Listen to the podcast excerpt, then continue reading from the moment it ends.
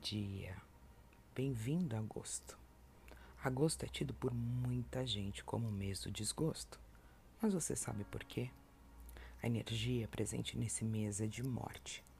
Não a morte física, mas a morte de ilusões, mentiras, padrões que aprisionam, crenças limitantes do que é velho e não serve mais. Isso não seria ruim se a gente já tivesse aprendido a fluir, desapegar, confiar no bem da vida. O que dói é a gente se agarrar ao que está morto, apodrecendo nossas emoções, não deixar ir. Este mês, o que é morto nos é arrancado com força, já que não quisemos soltar, vai na marra mesmo.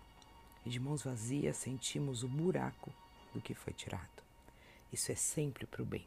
Afinal, é preciso soltar o que morreu para poder renascer para a vida e no desespero da brasa que o grão de milho se transforma em pipoca. O que antes era duro e rígido se torna macio e flexível. Assim é a vibração.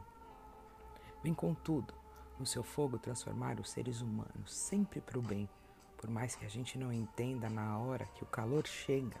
Confie, deixe ir tudo que não te serve mais. Ou você tem fé de que tudo e tudo está certo, ou não tem fé em nada. Em cima do muro não dá para ficar.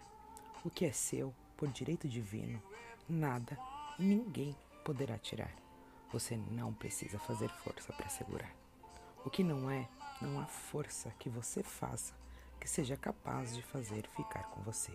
Flua, aceite e solte. Suporte esse vazio temporário. Quando menos esperar, os primeiros botões de flores da primavera irão desabrochar no solo da vida. Eu te desejo um lindo mês, cheio de paz, amor, prosperidade, carinho e muita abundância. Um grande beijo, Giovana.